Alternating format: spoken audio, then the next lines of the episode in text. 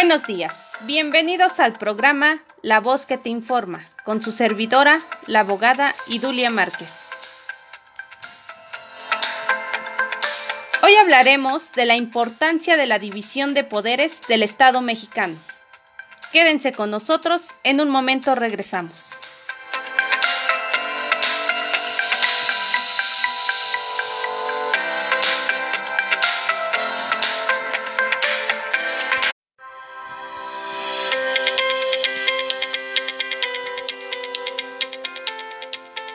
Continuamos.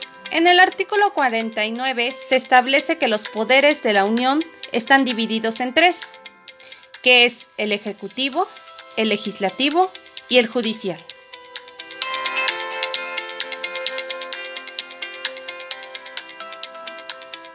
El Ejecutivo se establece en el artículo 80 de la Constitución mexicana, que es el presidente de la República, Andrés Manuel López Obrador. Su periodo como presidente tiene una duración de seis años. Entre sus principales funciones tiene ejecutar la ley, administrar los recursos del pueblo, impulsar al desarrollo social, garantizar el respeto a los derechos humanos y finalmente mantener paz y orden público.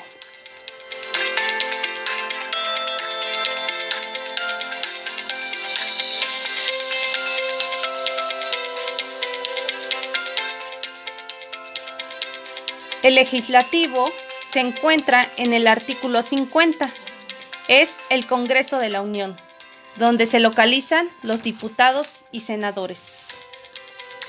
Nuestro Congreso de la Unión se conforma por 500 diputados, 300 uninominales, 200 plurinominales.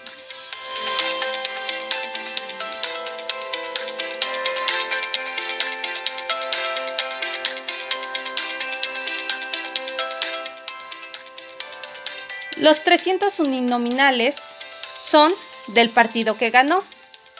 Los 200 plurinominales se designan proporcionalmente gracias al principio de minoría. Estos se renuevan cada tres años. En este mismo contamos con 128 senadores electos cada seis años. La función de ellos es aprobar las propuestas del Ejecutivo.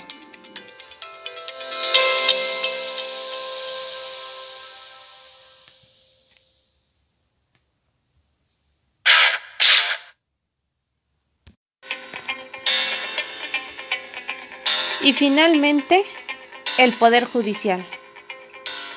Este poder se establece en el artículo 94 este se deposita en la Suprema Corte de Justicia. Se conforma de 11 ministros. Estos son elegidos por los senadores cada seis años. Su función es interpretar y aplicar la ley, vigilar la supremacia de la constitución política, proteger a los ciudadanos contra, contra la violación a sus garantías por parte de la autoridad Vamos a un corte y regresamos para concluir este tema.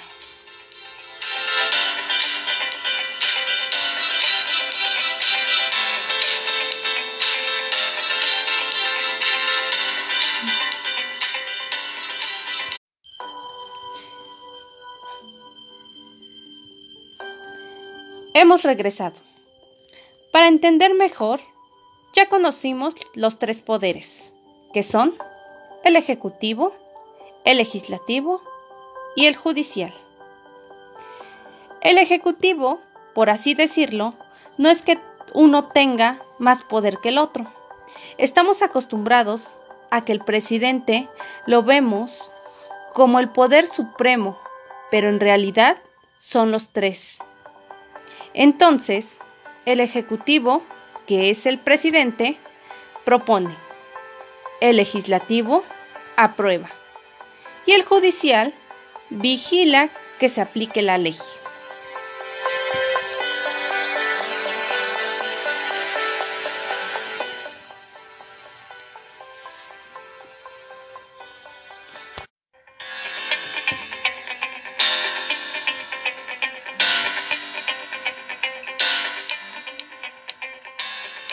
Se despide de ustedes la abogada Idulia Márquez.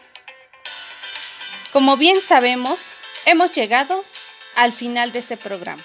La voz que te informa. Esperando lo hayas disfrutado, no se despeguen. Ha sido un gusto estar con ustedes. Hasta la próxima.